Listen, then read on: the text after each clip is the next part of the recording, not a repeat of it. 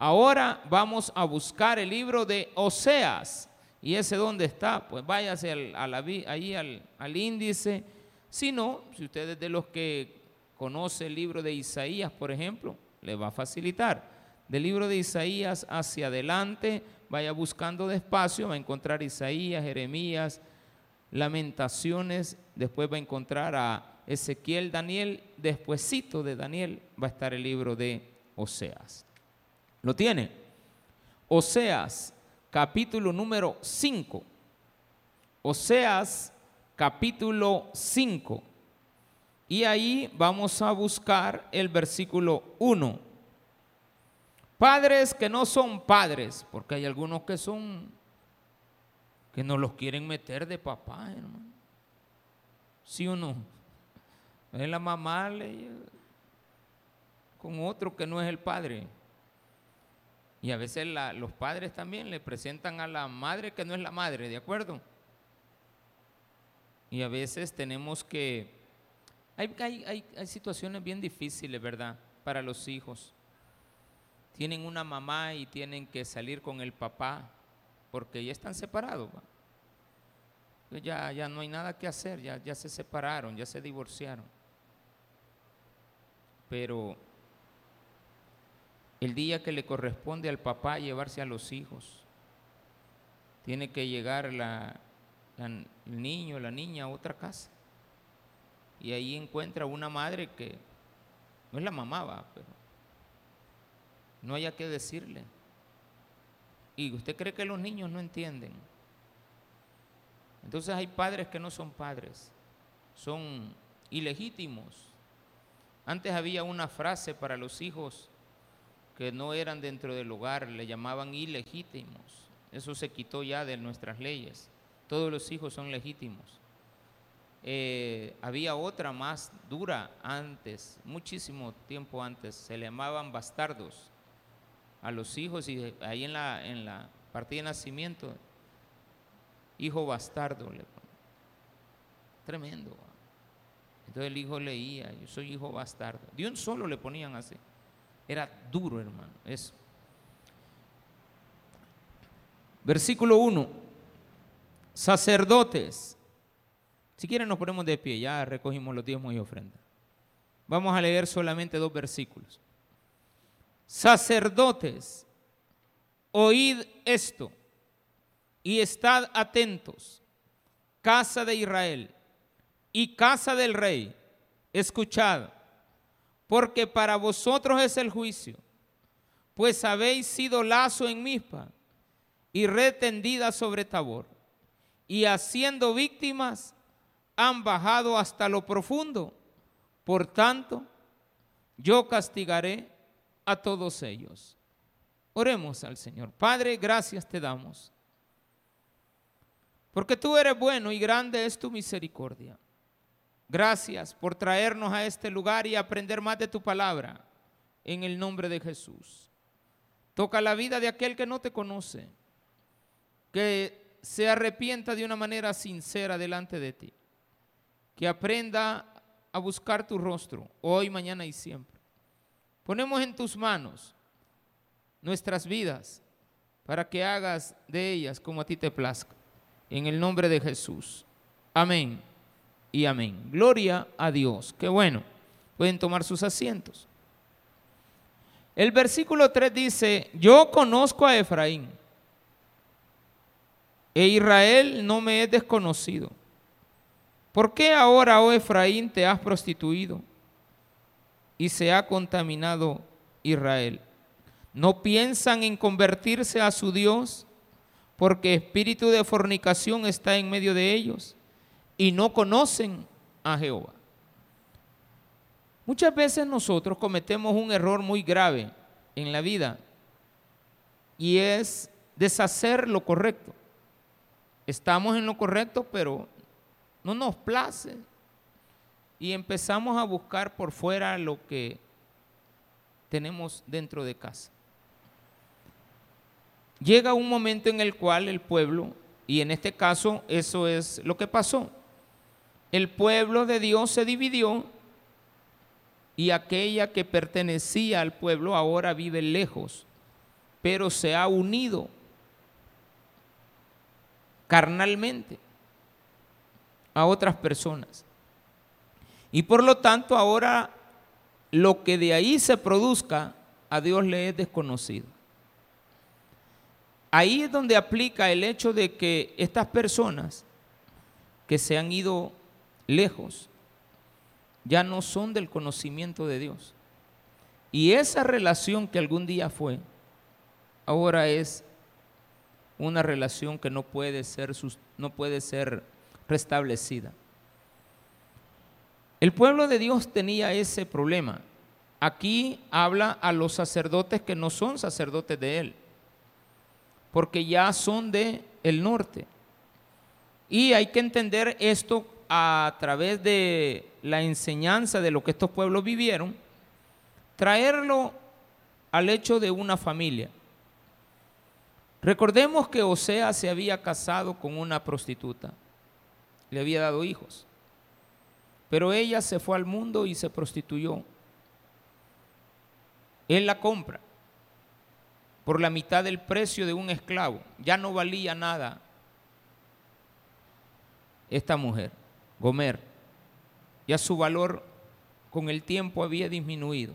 Sus amantes ya no la querían.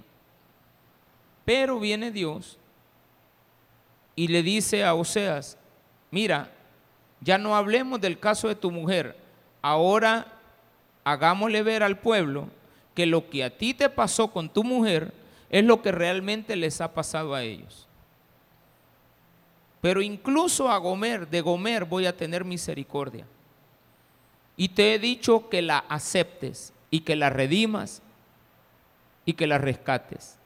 Pero al pueblo que se fue de mi, de mi lado, no les creeré sus sacrificios. Entonces viene y aparece esta situación bien tremenda. Han hecho víctimas. ¿Quiénes son las víctimas? Nuestros hijos. Los llevamos a sacerdotes que no son sacerdotes, a padres que no son padres, a líderes que no son líderes, a madres que no son madres. No estamos hablando de dejarla con los abuelos. Es que los niños saben que esa no es su madre. Es más, no hayan ni cómo decirle. Al principio no entienden que, que ella es madrastra.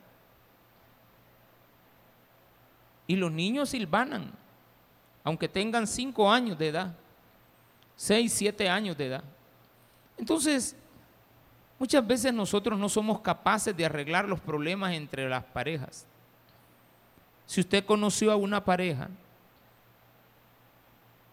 y empezó a, de una manera correcta, digo, de una manera correcta, digo, no en la, no en la fornicación ni en el adulterio, ¿por qué no permanecer con ella? ¿Por qué no arreglar las situaciones de las diferencias? Porque son dos seres humanos distintos toda la vida. Es que nunca serán iguales. Siempre serán distintos.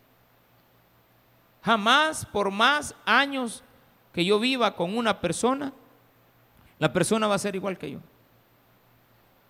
Siempre vamos a ser distintos. Todo va a estar basado en el hecho de la comprensión, de la aceptación, de que yo reconozca que la otra persona es diferente, pero que todo lo que esa persona haga y a ella le afecte, me afectará a mí.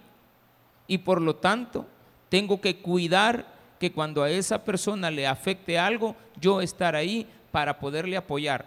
Pero si me alejo, si me voy en el problema, pues no tengo, no tengo solventado la situación del matrimonio, de la relación eh, de noviazgo que puede existir o de lo que sea. Porque esto no necesariamente lo tenemos que aplicar al matrimonio. Esto también lo podemos aplicar al, al compromiso, al desposorio, al noviazgo, a cualquier área. ¿Por qué la voy a aplicar solamente a los matrimonios? ¿Por qué no aplicarla también a las relaciones interpersonales que ya se puedan empezar a tener sin necesidad de estar en el matrimonio? El matrimonio se honra ante Dios, pero muchas veces no tenemos esa oportunidad o no hemos hilvanado bien que no estamos en lo correcto. Pero mantenemos una relación, estamos juntos, la, tratamos la manera de llevarla a cabo, por lo tanto no la quiero excluir. Y dije, no la quiero. Dios sabrá en qué momento a usted le pone en el corazón arreglar eso. Yo conozco a Efraín, claro, te conoce, pero ahora es claro que estás lejos. Efraín es el hijo que se le había ido. Efraín era la nación más grande. Porque recuerde que eran diez tribus, a las cuales se le llamó Efraín en general. Eso lo que dice es que se nos ha ido lo más grande, se nos ha separado lo más grande. ¿En qué terminó esa separación? Volvamos a recordar, era un solo pueblo, se dividió en dos partes. Judá quedó en el lado más pequeño, pero era la gobernante. Ahí estaba el gobierno, ahí estaba el rey, ahí estaba el príncipe, ahí estaba el rey David en Judá. Después Salomón, ¿verdad? Y después de Salomón, pues quedó Roboán. Y Roboán gobernaba, gobernaba. Ahí estaba el gobierno reconocido por Dios. Más sin embargo, Efraín, que se convirtió en el más grande, se hizo, es decir, tuvimos una gran pérdida. Cuando un matrimonio se destruye, tenemos una gran pérdida en la sociedad, con los hijos, con quien sea, donde lo querramos ver es una pérdida. Podíamos haber restablecido la, la relación. Podíamos haber evitado la separación. Podíamos haber dicho no al antojo que se nos pudo haber creado del deseo de haber estado con otra persona. Podíamos haber dicho que no. Podíamos habernos mantenido fieles, no lo hicimos. La pérdida será grande. Entonces se nos ha ido la una gran parte del matrimonio. Y hemos quedado en casa gobernando el matrimonio que Dios reconoce, pero ahora está separado. Pero Dios está respaldando el de casa todavía. Porque recuerde de que la Biblia nos enseña también de que también Judá al final se le terminó yendo a Dios también, porque siguió los pasos equivocados. Porque muchas veces la mujer se queda sola y no busca a Dios. A veces el hombre se queda solo y no busca a Dios. Cada quien agarra por su lado y eso no es correcto. Uno de los dos al menos quédese con Dios y no se separe de él. Entonces aquí dice, yo conozco a Efraín e Israel no me es desconocido. ¿Por qué ahora, oh Efraín, te has prostituido? Te conozco, viviste conmigo, pero me da tristeza. ¿Hacia dónde va tu camino? Te has prostituido.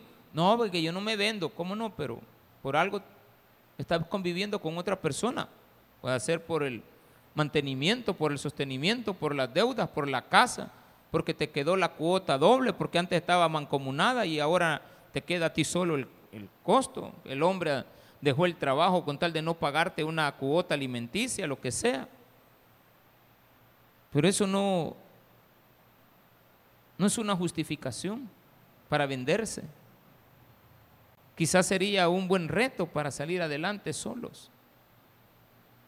No estás solo, es que Dios está contigo. Y no puedes asumir de que te va a ir mal al lado de Dios. Jamás vayas a asumir eso. Entonces aparece esto. La soberbia, versículo 5. La soberbia. En el 4 dice, no piensan en convertirse, no quieren arrepentirse del mal camino que llevan, quieren seguir ahonando en él, quieren seguir insistiendo en que está correcto lo que hicieron y no es correcto. La soberbia de Israel la destruirá. La soberbia quiere decir de que a ti se te está tratando de la manera de hacer ver los problemas en los cuales te has metido, pero tú quieres seguir insistiendo que no, y no, y no, y el no es no, y tú crees tener la razón. ¿Cuándo te has separado de alguien? Entonces cuando nos hemos separado, empezamos a presentarle a nuestros hijos a quien no debemos. Versículo número 6. Con sus ovejas y con sus vacas andarán buscando a Jehová y no le hallarán. ¿Qué significa esto? Ovejas y vacas. La frase es bien coloquial. Casi Dios siempre pedía corderos, pero aquí está haciendo una mezcolanza, ovejas y vacas. A veces nosotros hacemos sacrificios que no tienen sentido, que no van a ser aceptados por Dios. Ovejas y vacas quiere decir de que estoy haciéndole a Dios un sacrificio que no es sincero. Es como cuando tú quieres hacer el intento, pero lo haces a tu manera. Quieres resolver el problema a tu manera. Sacrificas algo que no es agradable a Dios. Ovejas y vacas. Dice, con sus ovejas y con sus vacas andarán buscando a Jehová y no le hallarán. Tres cosas importantes ahí. Las ovejas y las vacas, sacrificios no convenientes. Andarán buscando a Jehová. Entran a una iglesia, entran a otra, leen la Biblia, escuchan sermones, tratan la manera, dicen ellos, de que Dios les hable. Andarán buscando con sus ovejas y sus vacas a Jehová, pero Jehová no lo, no lo van a encontrar ahí. ¿Por qué? Simple, porque dice Dios, yo me he apartado de ti, aunque entres a una iglesia a buscarme, yo me estoy apartando de ti. Esto es tremendo, esta frase, porque usted busca a Dios en el pecado. Y cuando usted busca a Dios en el pecado, hace sacrificios que no son agradables a Dios, ovejas y vacas juntas como sacrificios a Dios, habla de sacrificios falsos sin sinceridad. Por lo tanto, cuando vienes a buscar a Dios queriendo justificar tu pecado, Dios te dice como respuesta, no me vas a encontrar porque yo me he apartado de ti. No quiero nada con lo que estás haciendo. Contra Jehová prevaricaron porque han engendrado hijos extraños. Los hijos extraños jamás van a adorar a Dios. Jamás lo que procreemos con el mundo será agradable a Dios. Por eso es que Dios le decía a Moisés, borra de la faz de la tierra a todos ellos con todo y sus hijos y sus hijas. No dejes a ninguno. Porque no me es agradable, porque no lo acepto, porque no son parte de lo que yo había establecido. Estamos hablando de la ruptura de un hogar provocado. Estamos hablando de la separación voluntaria de haberse ido. Cuando regresas ofreciéndole a Dios lo que has hecho, entonces viene Dios te dice, pues no me agrada. Y sabes qué, aunque me busques, no me vas a encontrar. Tremendo eso. Versículo número 8. Tocad bocina en Gabá, trompeta en Ramá, sonada alarma en Betabén, tiembla, oh Benjamín. ¿Quién es ¿Y por qué aquí aparece Benjamín? Estamos hablando de Judá y de, y de Efraín. Estamos hablando del que se separó, que era la pérdida más grande, y estamos hablando del que se quedó gobernando una casa sosteniendo la peña. Pero a la par de Benjamín, a la par de Judá estaba Benjamín. ¿No te has dado cuenta que tus acciones afectan a otros? Siempre. No que yo no me meto con nadie, lo que yo es mi vida no, no le afecta a otros, claro que afecta. Afecta a los familiares cercanos.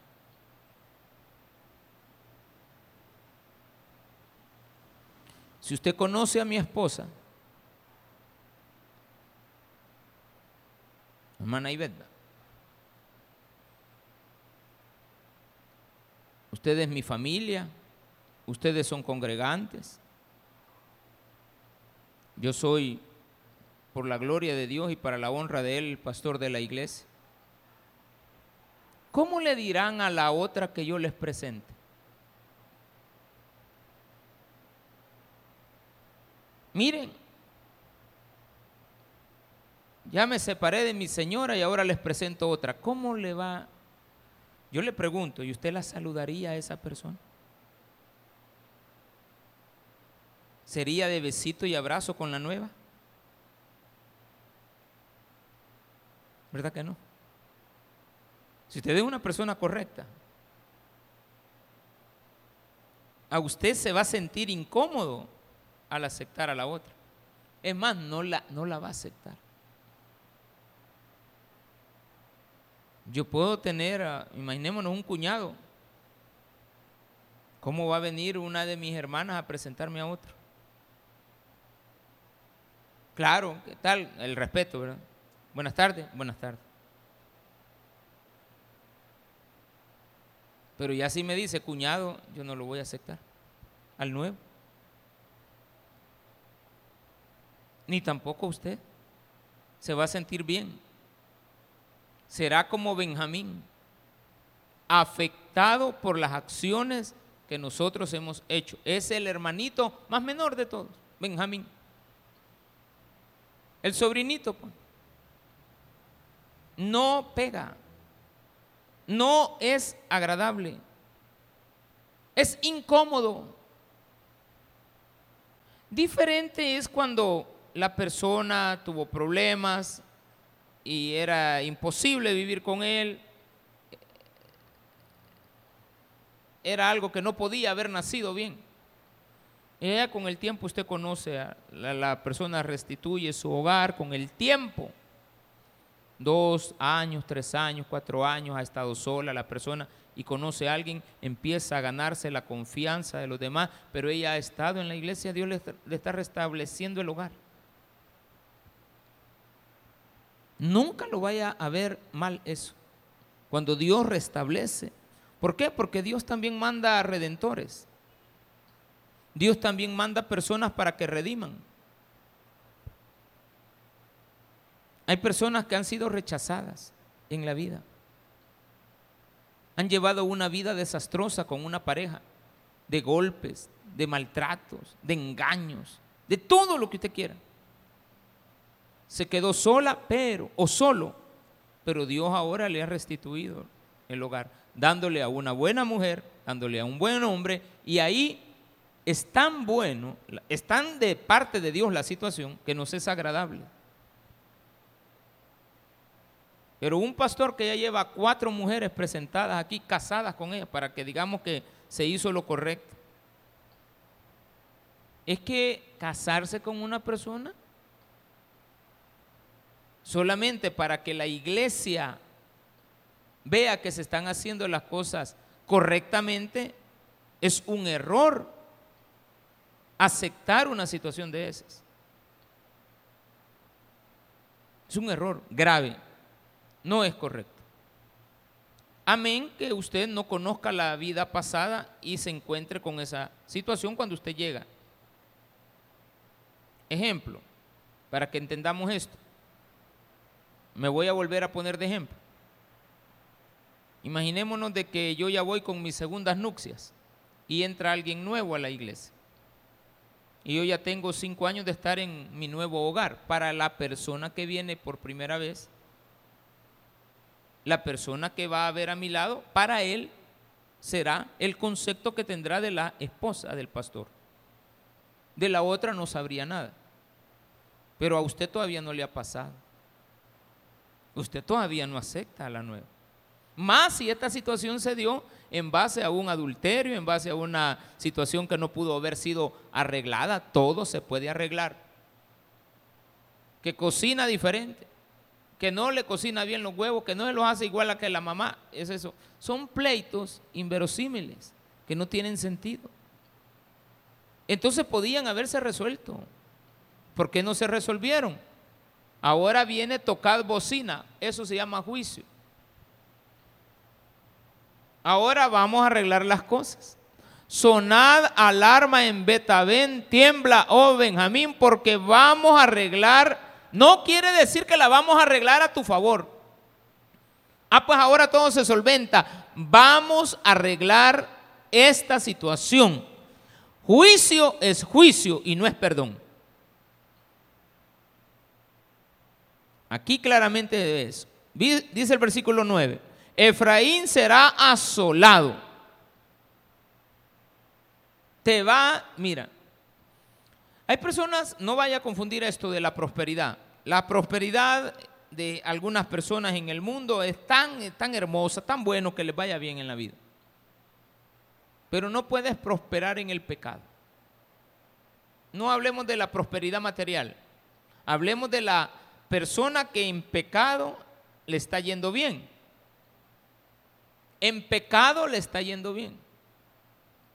No puede ser delante de Dios permanente esa prosperidad porque vendrá Dios, tocará bocina, llamará a juicio porque alguien más está siendo afectado y cuando alguien más está siendo afectado, cuando alguien más está siendo involucrado en un problema que no debía de haber tenido, entonces viene Dios y dice, Efraín, aquel que se fue, aquel que provocó la separación, aquel que se tenía la potestad de haber detenido el problema y no lo hizo, voy a venir delante de él, dice Dios, en el día del castigo, en las tribus de Israel hice conocer la verdad. ¿Qué es la verdad? No se acepta la vaca, ni se acepta la oveja, ni se aceptan los sacrificios hipócritas que se puedan traer a la casa de Dios para ponernos a cuentas con Él. No se acepta. Mire, es bien difícil lo que le voy a decir. El arrepentimiento no arregla el problema. ¿O sí lo arregla? Tú te puedes haber arrepentido, pero falta la otra parte. ¿Cuál parte falta cuando tú te arrepientes? Que la otra persona acepte tu arrepentimiento. Me arrepiento, sí, pero yo no te perdono. Me arrepiento de lo que te hice, sí, pero el daño ya lo hiciste. Me arrepiento, perdóname. Te podés haber arrepentido, pero no te perdono. Nunca se le olvide que no basta solo el arrepentimiento. Se requiere de la persona que fue afectada. Entonces Dios dice aquí, aunque no le guste a usted, pero es Dios quien lo está diciendo. Te podés haber arrepentido, pero no te lo acepto. Efraín dice, los príncipes, estoy en el 10, los príncipes de Judá fueron como los que traspasan los linderos. ¿Qué es traspasar los linderos? Las leyes de Dios, la palabra de Dios. No traspasen los linderos.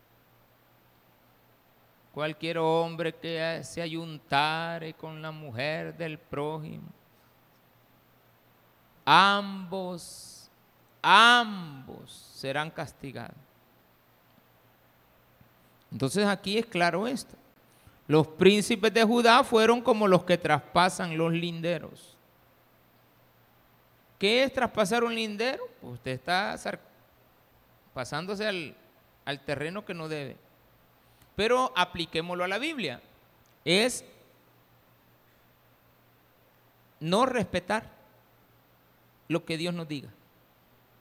Si a ti te vale lo que Dios te dice, no vengas después arrepentido diciendo que te arrepientes de lo que le hiciste a Dios, porque a Dios no se le ha olvidado. ¿Qué no se le ha olvidado a Dios? Que traspasaste su ley. ¿Qué significa traspasar su ley? Que no le hiciste caso cuando Él te dijo que no lo hicieras. Pensalo bien, Chepe. No, que yo ya la quiero a ella. Pensá lo que estás diciendo es que yo ya te dejé de querer. ¿Estás seguro, Chepe? ¿Estás seguro? Es que yo ya no siento nada por vos. está bien que me lo digas, va. Y te lo agradezco, está bien que... Pero eso no es cierto. Te vas a arrepentir. Porque a, a la otra no le has dado tus camisas con esos cuellos todos negros. Ella solo ha aprendido a quitarte la camisa, pero no a lavártela. Ella está acostumbrada a comer afuera, pero no a cocinar. Muy diferente. Y ya conoces a su familia. ¿Te acepta tu una una plática? Yo no creo que usted hable así con su mujer, va, cuando ella, cuando usted la ha engañado y usted le diga sinceramente, mira, esto va a pasar. No, no, no, va a haber un pleito. Con Dios no es así. Tú vienes delante de Dios a, a exponerle de que no lo quieres, pues Dios te va a empezar a hablar con su palabra. Pero vienes tú, rechazas la palabra. Los príncipes de Judá fueron como los que traspasan los linderos. Derramaré sobre ellos como agua mi ira.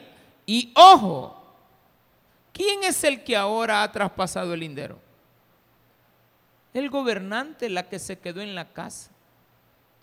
Ya fue inevitable que una relación que se quebrantó podamos rescatar a uno de los dos, los dos se nos pierden. Yo como pastor veo eso a cada rato. Se nos pierden los dos hermanos. No es que uno de los dos se quedó, el otro no viene por vergüenza, el otro deja de venir porque no aguanta, la crítica, aquí nadie le critica, pero la persona se siente criticada. A mí me encanta verle, pero la persona cuando oye sermones se siente aludida y no entiende que Dios le está advirtiendo que no vaya a traspasar los linderos, que no vaya a traspasar lo que la palabra de Dios dice, porque al menos las estás escuchando, pero si tú la quieres quebrantar, pues quebrántala, Dios no te va a detener. Dice el versículo número 12, yo pues seré como polía a Efraín y como carcoma a la casa de Judá. Voy a ocupar una palabra para que quede claro. Te va a hostigar. Dios, no, no vas a poder con el hostigue de Dios. No vas a poder Jamás. Nunca. Si tú te has portado mal con Dios, no vas a poder luchar en contra de Él porque no le estás trayendo corderos, le estás trayendo ovejas y vacas juntas.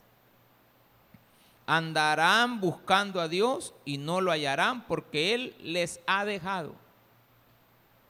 Qué tremendo es esto. Yo pues, dice Dios, seré como polilla a Efraín. ¿Te puedes quitar la polilla? No.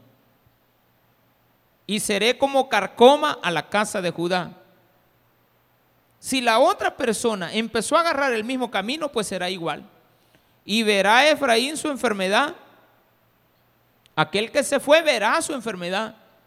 Pero la persona que se quede y no quiera someterse a Dios, o sea, este mensaje va para los dos el que se va y el que se queda. El que se queda tiene que quedarse con Dios. Esperar en Él, porque Dios le resolverá.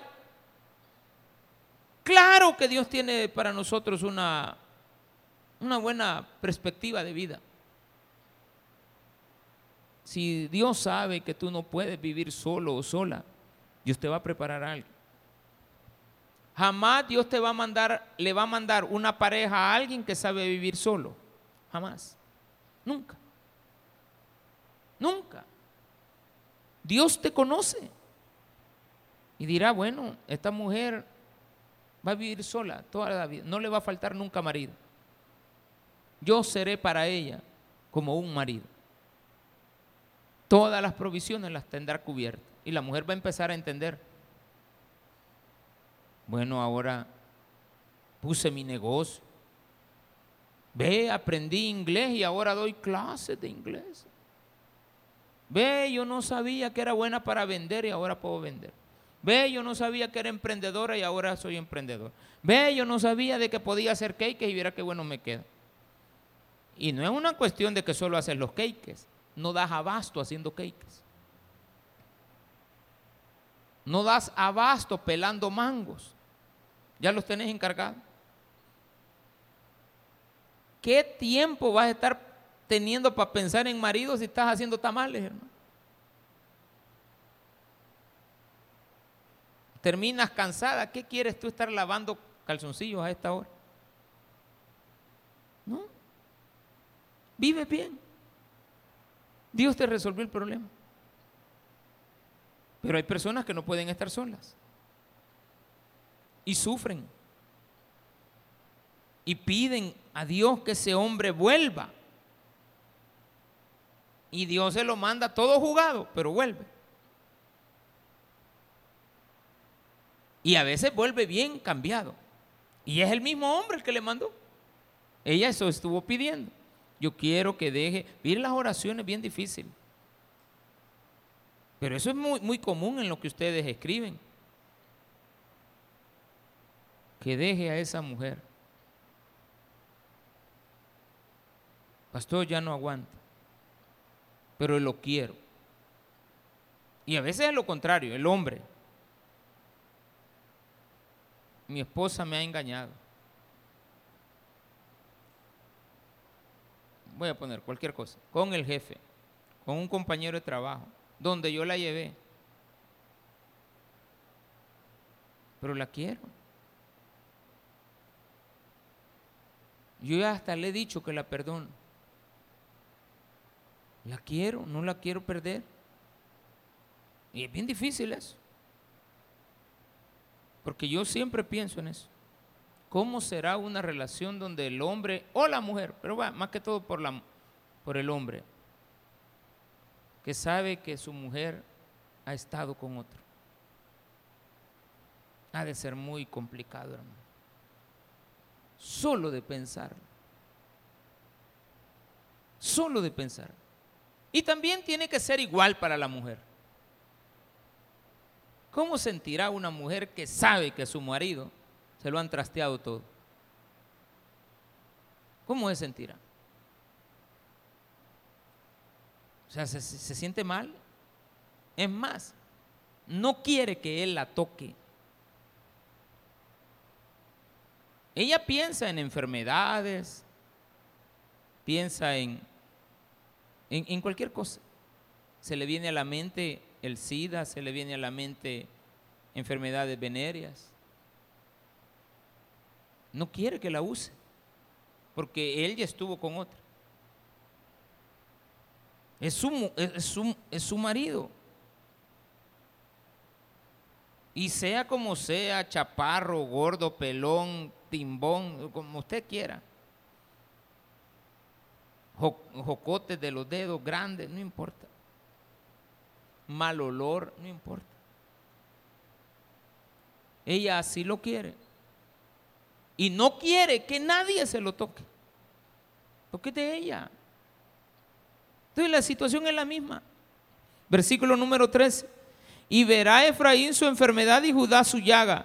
Irá entonces Efraín a Asiria y enviará al rey Jareb, mas él no os podrá sanar ni oscurará la llaga. Ay, ¿qué quiere decir esto? Lo que le dije al principio, su arrepentimiento no era correcto, no era sincero. ¿Por qué no fue aceptado el arrepentimiento? Porque a la hora de buscar la salida se fue más lejos todavía a buscar al rey de Asiria. En lugar de venir a arreglar la situación con Dios se fue a buscar al rey del mundo. Y aquí dice claramente que el rey del mundo no le podrá sanar la llaga ni la enfermedad, ni oscurará la llaga, porque yo seré como león a Efraín, que quiere decir devorador, y como cachorro de león a la casa de Judá, no podré alimentarte.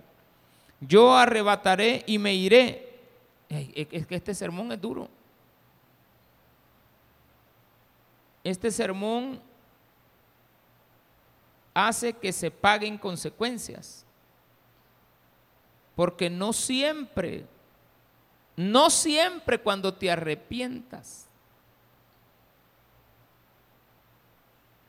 vas a esperar las mismas condiciones. No siempre. Cuando vienes a sentir, la mujer se te fue. Cuando vienes a sentir, el hombre ya no está. Cuando vienes a sentir, ya se ha ido. No, que siempre me va a estar esperando. De todos modos me quiere que me aguante. No, hombre, ya vas a ver, cuando yo vuelva ahí va a estar todavía. Ya no está. Ahí dice. Yo arrebataré y me iré. Tomaré y no habrá quien liberte. Es que estoy arrepentido, pero es bien tarde. Ya vive con otro, ya se casó, ya hizo un hogar estable. El pueblo de Israel abandonó a Dios. Y le digo esto, Dios nos encontró a nosotros. Ahora cuando Israel quiere volver, tiene que volver en las condiciones de la iglesia. No puede volver en las condiciones del pueblo de Israel. Es tremendo eso. Entonces yo tengo que entender si Dios es así con el pueblo y me establece lo que yo, una relación para con Él, porque todo esto tiene que ver con la relación con Dios. No tiene que ver con las infidelidades, no tiene que ver con todo lo que hemos hablado. Realmente es una relación con Dios a él has engañado, a él dejaste, y ahora que vuelves, pues ya no lo hayas. Eso es algo tremendo. Entonces viene Dios, me dice, me lo pone como un ejemplo familiar, me lo pone como un ejemplo de hogar, pero la relación no tiene nada que ver con los hogares, tiene que ver con mi relación con Él. Pero que me pone como ejemplo, me pone como forma simbólica la relación entre un hombre y una mujer, me pone la relación simbólica de lo que Oseas hizo con, eh, con Gomer, no quiere decir que la relación con Dios está en segundo plano, es la que sigue siempre en primer plano. Aquí Dios te está diciendo con esto, a veces tu arrepentimiento no sirve para perdonarte llegaste muy tarde. No te puedo perdonar. Hermanos, ojalá que nunca nos pase algo así. Que sea demasiado tarde para que nos perdonen. Porque el hombre que toma demasiado se puede arrepentir, pero ya su esposa ya no está. El hombre que cometió un asesinato se puede arrepentir, pero ya está capturado y lo van a llevar al secot. Va a salir dentro de 20 años. Arrepentido. Pero no puede ser perdonado. Porque hablaríamos de que hay que entender, ¿verdad? Que el perdón sería también un sinónimo de aceptarte nuevamente. Pero si ya es demasiado tarde. Entonces Dios está poniéndonos aquí el ejemplo de alguien que no alcanzó el perdón. No, pero es que Dios tiene que dar oportunidades. Aquí no cierra así la historia. La historia queda cerrada en que veniste a buscar a Dios y Él ya no estaba. Yo arrebataré y me iré, tomaré y te dejo una nota. Nadie te puede arreglar el problema. Lo hecho, hecho está. Y por lo tanto, hay padres que no son padres, madres que no son madres, pastores que no son pastores. Y hay que saberlos identificar. Nunca van a agradar a Dios con algo falso. Y los sacerdotes que habían en Efraín eran falsos porque no provenían del linaje de Aarón. Eran pastores, eran padres, eran príncipes de pueblos paganos. Nunca vayas a irte a arreglar la vida con los paganos porque cuando vengas a Dios puede ser demasiado tarde. Démele un fuerte aplauso a nuestro Señor.